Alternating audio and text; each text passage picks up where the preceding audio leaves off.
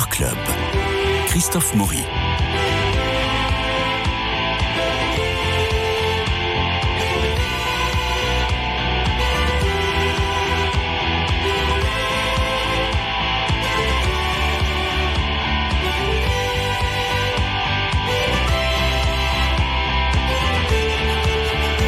Alors nous avons beau être mercredi décembre, nous allons quand même aller au cinéma avec Marie-Noël Tranchant, Dominique Borde et Bernard Medioni qui est en Normandie et que nous avons par le téléphone. Vous nous emmenez au Bonjour, cinéma. cher Christophe Maury. Bonjour Bernard, nous, vous nous emmenez tous les trois au cinéma, trois films cette semaine sur lesquels on a envie d'avoir votre regard aiguisé, y aller y, ou pas.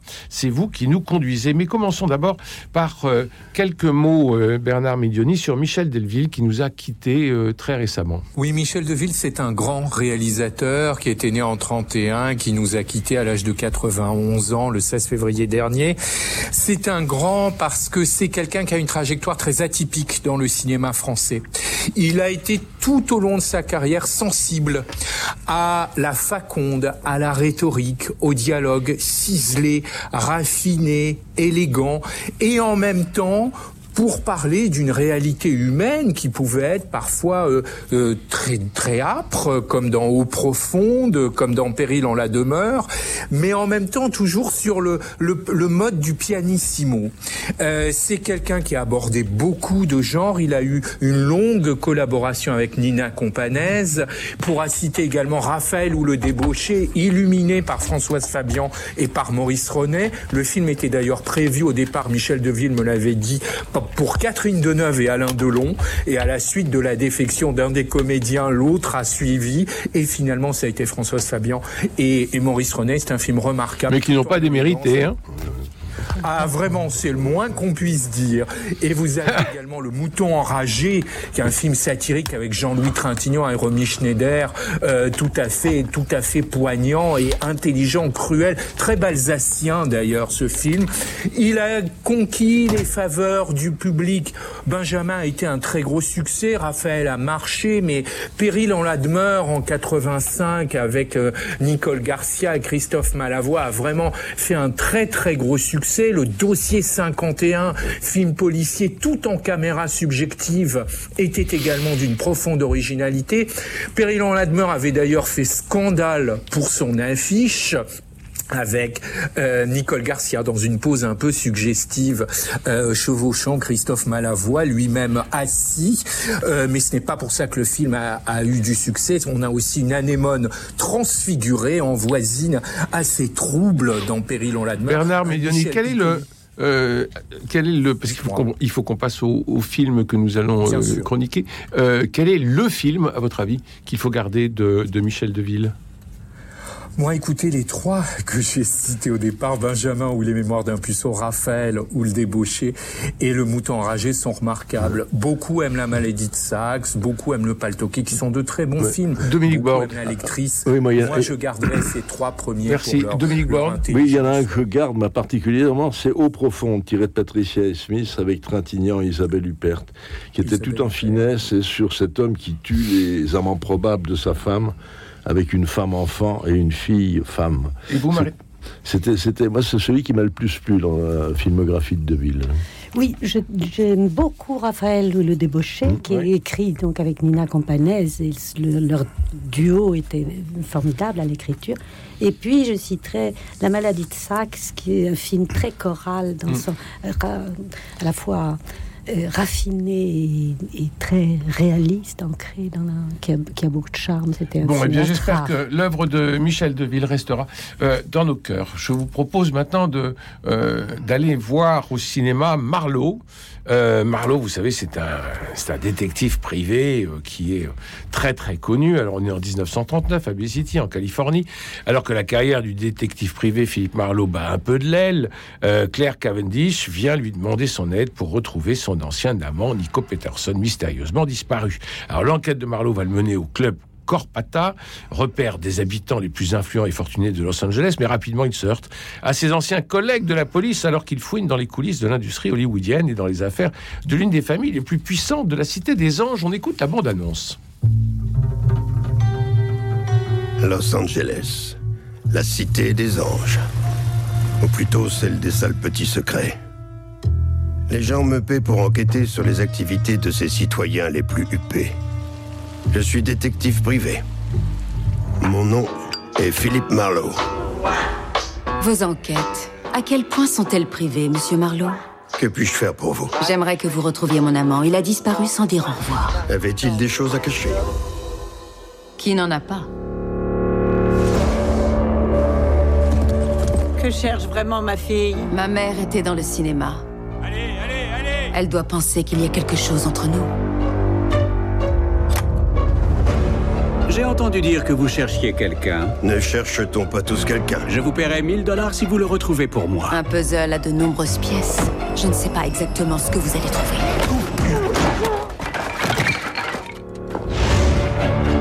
Je vais nettoyer ce trou à rats et vous faire tomber avec moi. J'apprécie votre façon de ne pas avoir peur. Quand vous le devriez.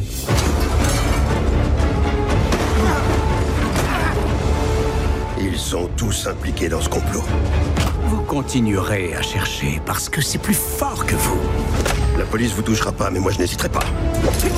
De tous les gens qu'il vaut mieux éviter d'emmerder dans cette ville, ceux-là sont en haut de la liste. Le secret à Hollywood, c'est de savoir quand votre temps est révolu. On entre là-dedans, on en ressort en vie. Peux pas m'empêcher. Alors, on ne sait pas si on est dans le passéisme ringard ou dans le classique du genre qui a été revisité. Dominique Borde. Oui, on est, on est plutôt dans, dans le ringard, faut dire. Vous trouvez Ah oui. Parce que le scénario bon, est assez classique. On retrouve souvent ça dans les films tirés de Chandler. C'est-à-dire qu'il y, y, a une femme fatale qui arrive, il y a un homme qui a disparu, il y a une enquête plus ou moins filandreuse dans laquelle on se perd, et, quelques cadavres. Et, puis euh, là, il y a ça, il y a tout ça, il y a tout ça, mais il n'y a pas de prise, il n'y a pas quelque chose. Il y a, un manque d'humour, il y a un manque de suspense. Et, ça, c'est tout de même, euh, tout de même le plus grave. Hein. Alors, on est fidèle au genre d'une certaine manière. On, a pris le film, mais on n'a pas pris tout, le relief de ce genre de choses. Hein. Alors, le, le, film finit par piétiner. On n'arrive pas du tout à stationner pour l'enquête. Et je crois que ça tient surtout à l'interprète, parce que Liam Neeson, bah oui, c'est pas Bogart, hein, faut le savoir, il n'y a, a, pas de nouveau Bogart d'ailleurs. Liam Neeson, qui, qui c'est une spécialité des, des films d'action ces dernières années. Et là, il a vieilli, hein. Hein? Il a vieilli. Il a vieilli, oui, oui, mais ouais. il n'est pas, il est pas meilleur, quoi. Il n'est pas. Euh, il, là, il est, il est un petit peu. Euh, il est un côté désabusé, un peu absent. Il incarne pas le détective, il le désincarne en fait pour en faire un citoyen ordinaire, plutôt dépassé par les événements. Et ça, c'est dommage parce que c'est lui qui devait donner le relief au film, il donne une qualité et, nous le rendre passionnant. Et puis vraiment, j'insiste, il n'y a pas d'humour. Et l'humour est, très, très important chez Chandler et dans, et dans ce genre de film. Alors oui, adieu Bogart, bon, on savait qu'il n'était pas, qu'il n'était pas remplacé. Hein. Marie-Noël. Oui, l'humour, en effet, oui. est, est, important et manque, mais aussi le mystère mmh. du, du, film noir, euh, mmh. propre au film noir. Mmh. Et là, il n'y en tout a pas. C'est pas, c'est pas, oui, c'est pas tout un film noir. Montré, pardon. Oui, ouais. oui. On, on, a tout et c'est donc, euh, lisse. oui, lisse. Euh, c'est une surface et c'est moins noir que doré. C'est un film luxueux, mais très appliqué. Euh, on regrette parce que Neil Jordan a fait mieux quand même. Il a une force, une énergie. Et là, c'est vraiment une copie de films noirs hollywoodiens euh, par un très très appliqué, très scolaire. Bernard Médioni, est-ce que vous êtes d'accord avec vos petits camarades? Alors, je trouve mes camarades quand même un tout petit peu sévères, même s'il y a des, des réserves, parce que quand même l'enquête est là. Et l'enquête, l'enquête engendre une constante curiosité. On aimerait, on aimerait savoir le fin mot de l'histoire que l'on nous donne, que l'on nous donne d'ailleurs peut-être un peu trop tôt, euh, mais ça suscite quand même une longue curiosité. Euh, et puis il y a quand même, moi je suis pas tout à fait d'accord avec ce qui a été dit, il y a tout de même un charme racé qui opère. Et mes camarades avaient l'air de dire qu'il imitait les films noirs, mais non, moi je ne trouve pas parce que déjà ça se passe très souvent en plein soleil. Ça, ça, ça se passe souvent. Non mais c'est pas ça, un film noir. oui, mais d'accord. Mais très souvent, les films noirs, que ce soit Le Faucon Maltais ou Le Grand Sommeil, on est dans des atmosphères ténébreuses et il pleut. Et très souvent, ce sont des intérieurs. Oui, alors que là, tout est clair. Euh, dans des dans des clairs-obscurs. Là, on n'a pas du tout ça. L'interprétation a quand même de donne corps, alors à des archétypes, mais à des archétypes respectueux des conventions. Il y a Jessica Lange, il y a Diane Kruger également. Et puis la fiction excelle à ménager une atmosphère capiteuse, poisseuse d'ailleurs, mais capiteuse parce qu'il y a quand même euh, quelque chose d'assez d'assez copieux dans cette dans ce scénario. Alors maintenant, euh, l'intrigue, si on veut vraiment la comprendre, est d'une trop grande complexité. On se perd à la fin, ça devient labyrinthique. L'épilogue est fabriqué et puis finalement est dans une copieuse immoralité. Et puis, euh, on peut, comme je le disais tout à l'heure, regretter que l'histoire se termine trop vite. On nous donne trop tôt les clés, même si tout ça est dans un, dans un labyrinthe. Non, c'est parce que vous êtes intelligent, vous avez compris avant tout le monde. Euh, non, non, pou, pou, pou, pas, moi, il faut qu'on m'explique les choses. Mais en revanche, là où je rejoins Dominique, mais le problème, c'est pas Liam Neeson, le problème, c'est un peu l'âge de Liam Neeson. Oui, absolument, il a, il a vieilli, c'était ce que je disais. C'est, bah, il est dans les films d'action, étonnamment, il est encore fringant, mais pour camper, Philippe Mar, euh, oui, oui, Philippe Marlowe, 69 ans, euh, il a un âge exagéré. Alors, je suis pas d'accord avec Dominique, il n'y a pas eu que comme Bogart, il y a eu Elliot Gould, euh, il y en a, il y en a eu d'autres. Jack Nicholson ont été formidables dans des rôles de, de privé. Euh, mais là, c'est vrai que il a un âge exagéré pour camper le, le, le célèbre détective privé. Je dirais que pour conclure, là, on a un peu une sorte de hibou euh, apprivoisé, alors qu'on aimerait bien que les coupables euh, que les coupables payent à la fin. On préférerait un hibou apprivoisé, un faucon maté. Voilà. Nous passons à la femme de Tchaïkovski. Nous sommes en Russie en 1877. Antonina Miliukova, jeune femme aisée, apprentie pianiste, épouse le compositeur Piotr Tchaïkovski. L'amour qu'elle lui porte n'est pas réciproque et la jeune femme est violemment rejetée. Consumée par ses sentiments, Antonina accepte de tout endurer pour rester auprès de lui. On écoute la bande-annonce. Можете мне представить Чайковскому? Я хочу в консерваторию поступать. Знаете, Петр Ильич, с того дня, что я хочу только одного.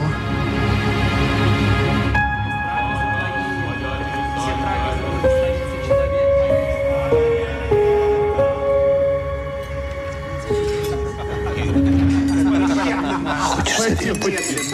Пикет. Мне оперу надо закончить. Alors qu'une bande originale remplace la musique de Tchaïkovski, pardon, mais moi ça m'a choqué. Oui, oui. Mais vraiment. On n'entend pas la musique de Tchaïkovski. On n'entend pas la musique de Voilà, Tchaïkovski. ouais, ouais. Et sur la même histoire, on se souvient de la Symphonie pathétique, ce film extraordinaire sur justement les problèmes conjugaux, les problèmes sexuels de Tchaïkovski euh, avec sa belle blonde. Et ben euh, voilà, je suis désolé. Donc je vais aller très vite. Dominique. Oui, oh bah, c'est- oui. Alors, il, il manque la musique, c'est certain. Euh, il nous raconte autre chose. Il nous raconte l'histoire d'un amour fou. Et dans l'amour fou, souvent, il ne reste que la folie. Et là, il ne reste que la folie. C'est ce qu'on appelle en psychanalyse l'érotisation. hein. Mhm. Ça s'appelle comme ça. Et c'est exactement ce que vit cette femme qui s'attache immédiatement à ce compositeur génial, euh, en oubliant qu'il est homosexuel, en oubliant qu'il ne s'intéressera jamais à elle. Alors, c'est tout le film est, est- est tendu là-dessus. Et c'est- c'est la démonstration, enfin, d'un couple impossible, euh, douloureux, où, où elle va, elle, elle va toujours euh, vers lui et lui euh, passera son temps à, à fuir.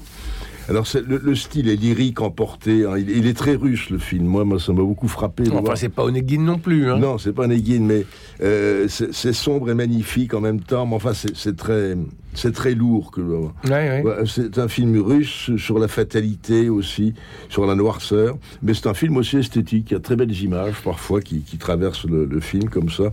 C'est aussi l'image d'un monde perdu. Il nous parle de la Russie aussi. Et- Et il y a de la violence, de l'emportement, de la frustration, de l'humiliation. Enfin, on est vraiment dans une œuvre au noir avec ce film. Moi, ça m'a beaucoup frappé. Et En fait, il faudrait pas qu'on sache que c'est Tchaïkovski. À ce Voilà. moment-là, on trouverait ça merveilleux. Oui, c'est ça. Mais Voilà. voilà. Tchaïkovski, on ne le connaissait pas comme ça.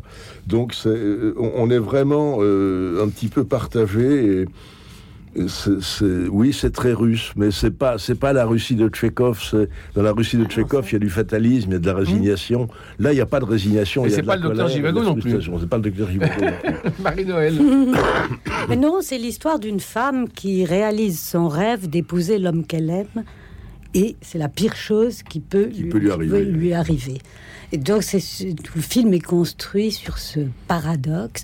euh, et et, euh, c'est une, une espèce de, de prouesse euh, artistique euh, constante. Dès le début, on est dans un paroxysme parce que on voit Tchaïkovski mort, son cadavre est étendu là. Il y a même un, un plan qui reviendra à la fin où il est presque dans la position de Mantegna, du Christ mort de Mantegna. Et euh, elle, la veuve, se ferait un passage jusqu'à la chambre mortuaire, difficilement d'ailleurs. Et là, quand elle arrive, le cadavre se redresse et, et dit Qu'est-ce que vous faites ici? Qu'est-ce qu'elle. Même pas qu'est-ce que vous faites, qu'est-ce qu'elle fait ici?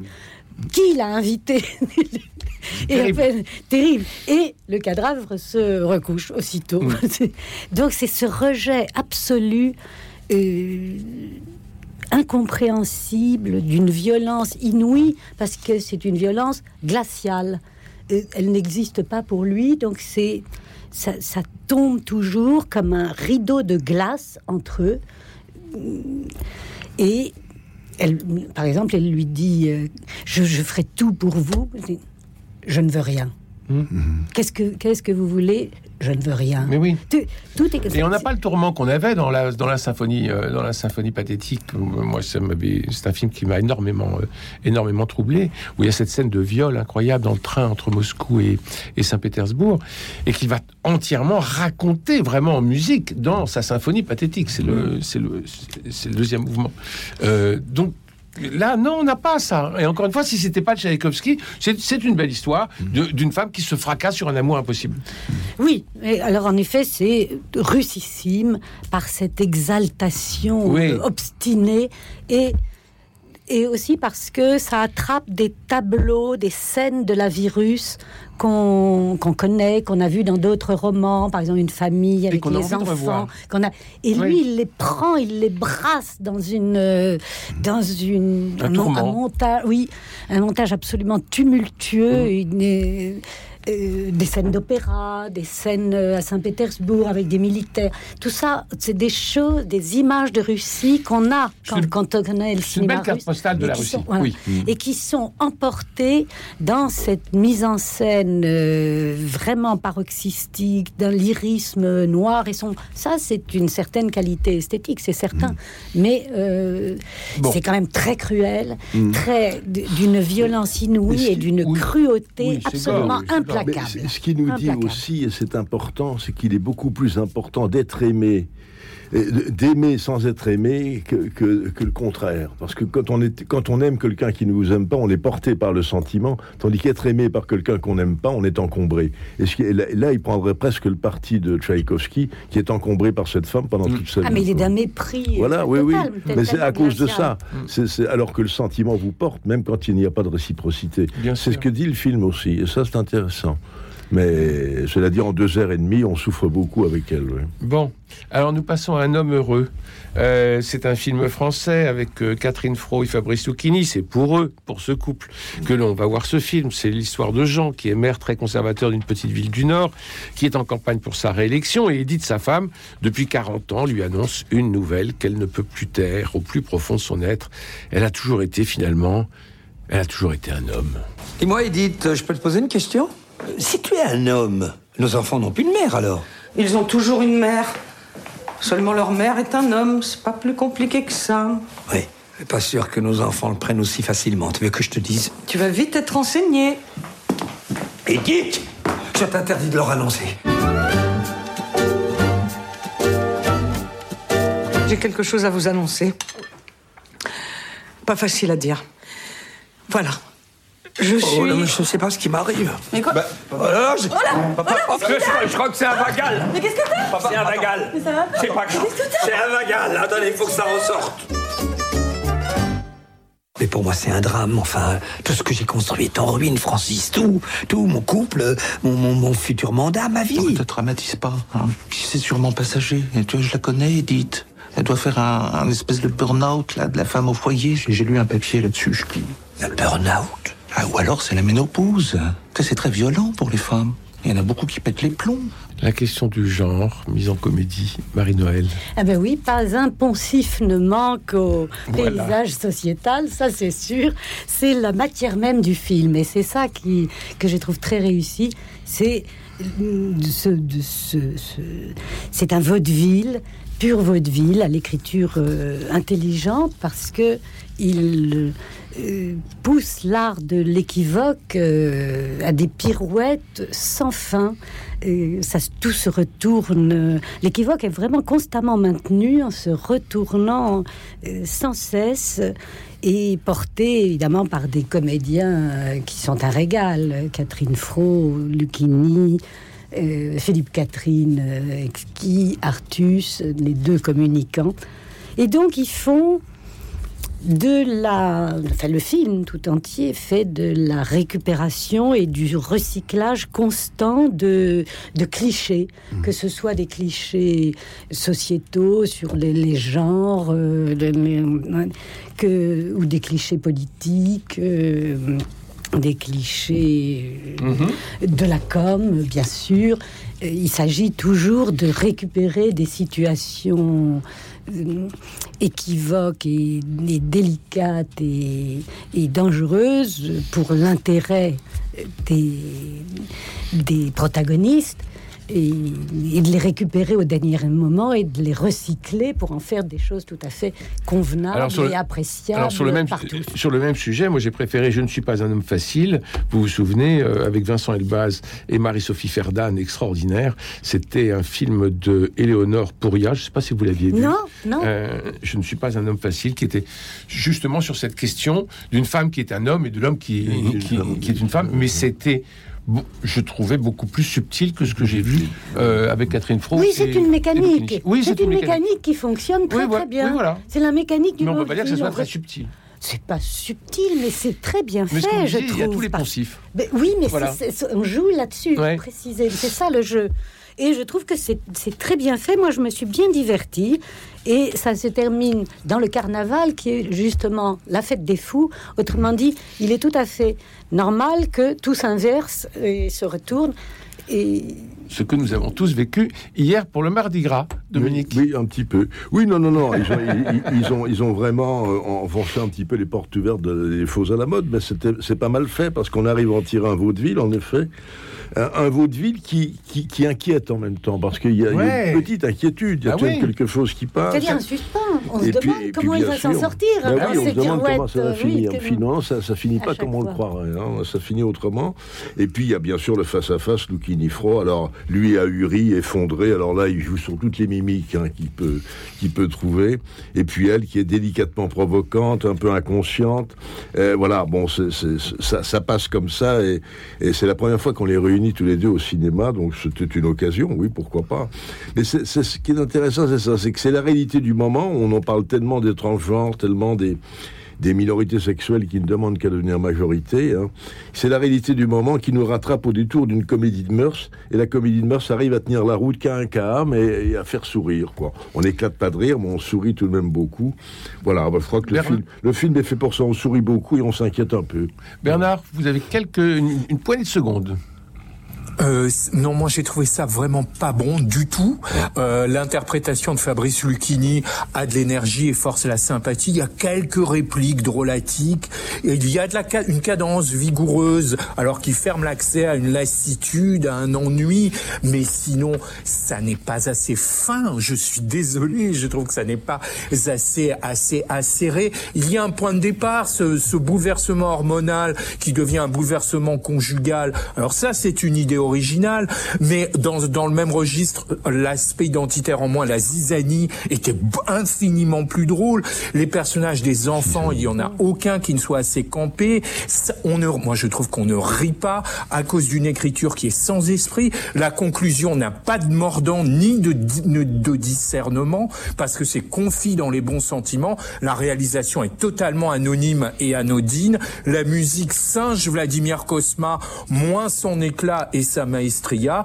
Et puis, à hein. force de confondre angélisme et tolérance, eh bien, le film ou- oublie de faire montre de réalisme et égare en chemin toute intelligence. Moi, je dirais pour conclure qu'on assiste à une guerre des couples autour d'une notion d'identité. Le conflit, dès lors, s'avère punique en son genre. Merci Bernard Medioni, merci Dominique Borde et Marie-Noël Tranchon. Donc Marlowe, la femme de Tchaïkovski, un homme heureux. Nous sommes d'accord, nous ne sommes pas d'accord. Eh bien écoutez, allez voir, vous ferez votre propre idée. Il me reste à remercier Cédric Coba pour la réalisation, Philippe Malpeuch pour les génériques, François Dieudonné pour l'organisation des studios et Louis-Marie Picard pour l'animation du web sur lequel vous retrouverez cette émission. Aujourd'hui nous entrons dans le carême et demain nous vous proposerons toute une série de livres qui peuvent accompagner ce temps singulier. Mais ça, ça sera demain. D'ici là, je vous embrasse.